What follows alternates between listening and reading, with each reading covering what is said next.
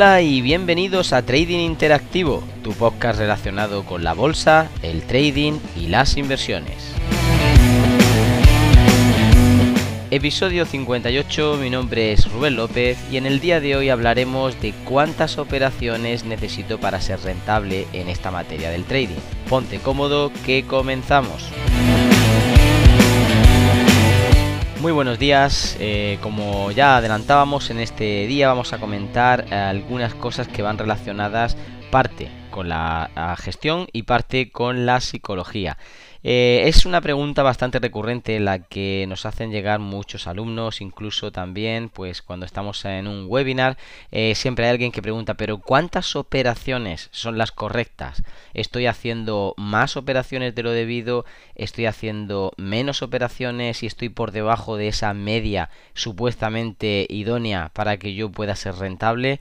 Y bueno, esto es algo que me llevó a saber que era necesario explicar un poquito. Eh, tanto por el tema de las operaciones como también el motivo por el cual las hacemos. Por lo tanto, vamos a, bueno, a ir ampliando un poquito más la mira en el proceso y también vamos a identificar el cómo sacarle el máximo partido pues, a un sistema, a una metodología que pues, no tenga tantas operaciones, que tenga unas operaciones ya eh, pues, debidamente coordinadas, que sean un número específico, incluso pues vamos a ir explicando, dependiendo de nuestro perfil como trader, pues qué número de operaciones serían las óptimas dentro de cada caso. Bien, por darle un poquito de continuidad y comenzar explicando con más profundidad todo esto, tenemos que recordar que normalmente cuando un trader es novato, lo que suele es intentar hacer más operaciones. Y operar más no significa ganar más. De hecho, eh, es importante anteponer la calidad antes que la cantidad. No quiero poner muchas operaciones en mercado, sino quiero que sean las únicas operaciones en mercado que sean correctas o la mayoría de ellas que sean correctas, ya que por no eh, poner muchos ejemplos, simplemente diré uno de algo que nos sucedió hace mucho tiempo, en el que teníamos a un señor eh, que él estaba operando, bueno, él es muy mayor, pero estaba operando muchísimas operaciones, podría hacer perfectamente como entre 50 y 100 operaciones al día, y bueno, él se bueno, pensaba que era rentable, se decía a sí mismo que era rentable, aunque su estadística decía un poquito lo contrario, ya que no era un perdedor nato, pero tendencialmente sí que iba perdiendo dinero. Eh, de esas 100 eh, operaciones que pudiese llegar a hacer entre uno o dos días, el 80 y tantos por ciento eran operaciones eh, ganadoras, pero en una cuantía muy pequeña.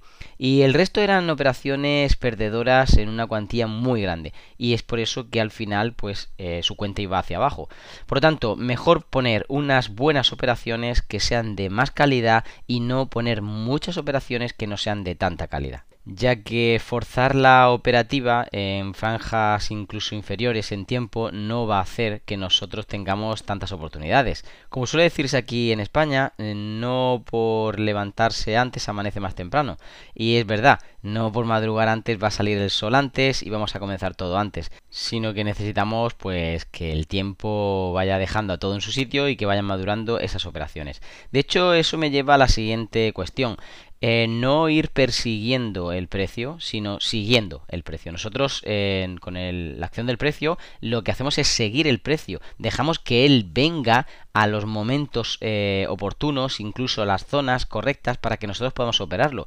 No vamos detrás de él en cada momento, en cada giro, metiéndonos aquí y allá porque realmente eh, es entonces cuando él tiene el control, nosotros estamos simplemente siguiéndolo a su antojo y no estamos midiendo ni nuestra intención de dirección de mercado, ni nuestros ratios, ni siquiera tampoco la gestión oportuna que podría hacer hacia una u otra dirección. De hecho, algo muy sencillo que sucede es que cuanto más operaciones estemos haciendo, eh, peor sería la gestión operativa que podemos llevar. Es decir, mayor dificultad, por tanto, para poder controlar todas esas operaciones y a la par, pues también mayor cantidad de errores de gestión pueden darse cuando tengo que controlar muchas operaciones en vez de una. Si yo tuviese que en el día estar pendiente de 5 o de 10 operaciones en vez de de una o de ninguna, pues obviamente yo tendría una mayor capacidad de control, de gestión y obviamente después también de evaluación con respecto a esa única operación que he tenido en vez de tener pues 10 rulando todo el rato. Y pensad una cosa, por ejemplo, si el rendimiento medio anual en la bolsa, eh, pues a largo plazo eh, va entre un 7 y un 8% más bien, eh, incluso en algunos años llega a subir un poquito, sobre el 10, pero bueno, de forma continuada aproximadamente sobre el 8, el rendimiento que nosotros podemos generar cuando somos capaces de medir bien nuestras operaciones, si tan solo fuésemos a un ratio pues de un 2 a 1 o de un 3 a 1, y arriesgásemos a lo mejor pues una operación de un 1% cada vez que entramos, teniendo 3, 4 o 5 operaciones ganadoras al mes como máximo, estaríamos por encima de ese 5 6% mensual y por lo tanto pues un 6% mensual ya sabéis que llevado en el tiempo puede doblar la cuenta a final de año. Al final, multiplicar una cuenta por dos al final, al final de año es bastante dinero, más de lo que habitualmente se puede conseguir en la bolsa tradicional, o bueno, la mayoría de gente consigue la bolsa tradicional. Y luego, pues también estar pensando que nosotros necesitamos también tener eh, pues el resto de tiempo para dedicar a nuestra vida. Necesitamos también ser pues padre, hijo, hermano, eh, compañero, eh, bueno, miembro de un equipo, etcétera, etcétera. Por lo tanto, desempeñamos más roles que no simplemente ser un trader y vamos a dedicar nuestro tiempo a eso. Entonces, bueno, nos deja una mayor libertad de ejecución, de tiempo y bueno, en este caso no resta en cuanto a rentabilidad si somos capaces de hacer operaciones de calidad. De hecho, existe una falsa creencia entre quienes se inician, como decíamos antes, en el mercado, de cuántas operaciones se necesita para ser rentables. Y sus matemáticas mentales son las siguientes. Es más bien el cuento de la lechera. Si he realizado una operación con un beneficio pues del 1%, pues nada más que necesito hacer 200 operaciones más para tener un 200%. Y si hago una operación que me ha dado pues 100 dólares o 100 euros, nada más que necesito repetir esto mil veces porque al final voy a tener 100.000. Y realmente estas matemáticas no funcionan así. Debemos de contemplar otra serie de detalles que surgen, pues ya bien a nuestros objetivos, ya bien con nuestras limitaciones de pérdidas, incluso con el propio sistema que estemos empleando. Incluso debemos de pensar en algunos aspectos que nos pueden ayudar a sostener esto. A ver, eh, primero de todo es que siempre hay un nuevo tren al que subirse. No tenemos que estar pensando de que se nos ha escapado la oportunidad e ir persiguiendo al mercado, como decíamos anteriormente, sino estar más bien pendiente de filtrar muy bien que el mercado nos dé una oportunidad. Si sabemos lo que estamos buscando, pues simplemente hay que esperar a que ese momento surja, que se cree esa estructura y por lo tanto nosotros vamos a tener pues un mejor juicio para elegir entre esa variedad de opciones que plantea el mercado y decidir finalmente la que más nos convenga. No siempre va a salir todo redondo y bueno, habrá que adaptarse por el camino, por lo tanto es indispensable filtrar bien las oportunidades que nos ofrezca el mercado y de hecho para eso hay que implicarse en el proceso, no solamente estar mirándolo de forma pasiva, sino ir poco a poco acercándose eh, a lo que sería nuestra visión eh, de mayor a menor, es decir, de lo general a lo concreto, y así pues intentar luchar con esa eh, falsa expectativa de control que a veces nos plantea el mercado, sino que nosotros estamos totalmente inmersos en el proceso de controlar pues esa única entrada que tengamos en la semana o esa única entrada que tengamos en el día y no forzar ni inventar más entradas si no surgen, sino que las que marque nuestro sistema serán aquellas que pueda realizar y además con una intencionalidad, que obviamente es rentabilizar en la medida de lo posible mi cuenta. Por último, me gustaría recordar las palabras de Leonardo da Vinci, que dijo que la simplicidad es la mayor de las sofisticaciones. Por lo tanto, el trader experimentado sabe esto y eh, lo que intenta es hacer operaciones de mayor calidad, como antes mencionábamos, pero también en menor periodicidad.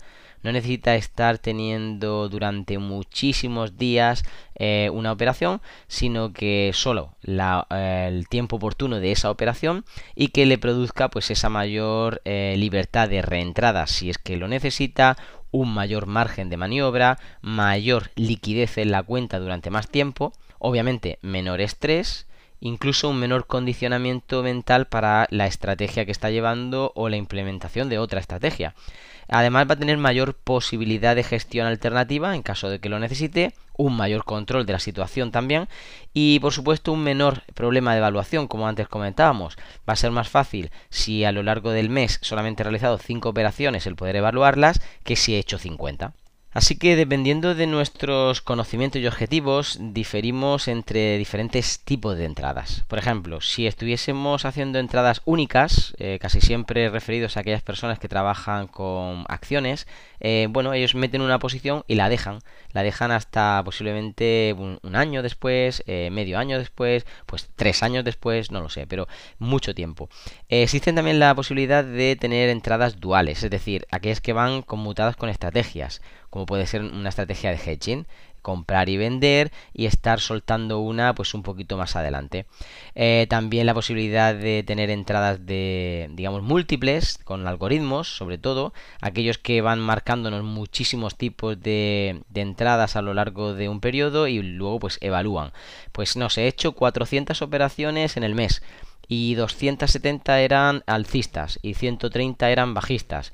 Y de las 270 he tenido pues eh, un 85% ganadoras. Y de las bajistas he tenido pues un 38% perdedoras. Y así voy compensando una cosa con otra. El corto plazo también es algo que debemos de, recordar y es que esas operaciones suelen ser un poquito de swing, aquellas que van mm, entre algunos días a semanas y nos dan la oportunidad de tener en este tipo de entradas una o dos situadas a lo largo de toda una tendencia, de todo ese impulso que se ha producido. Por lo tanto, también tenemos un mayor recorrido, una mayor rentabilidad y un menor número de entradas. Por último, destacaríamos los de largo plazo, aquellos que se sitúan pues en carteras, en fondos de inversión, incluso los que llamamos holders, aquellos que simplemente compran el activo para mantenerlo hasta el día del juicio final. Bueno, dependiendo de cada uno de estos, pues seguramente te habrás sentido identificado si coincide con aquello que tú haces. Espero que esto te haya ayudado para que puedas entender que no por hacer más operaciones vas a ganar más, sino por hacerlas mejor. Y bueno, se despide de usted Rubén López deseando que tengan un feliz trading.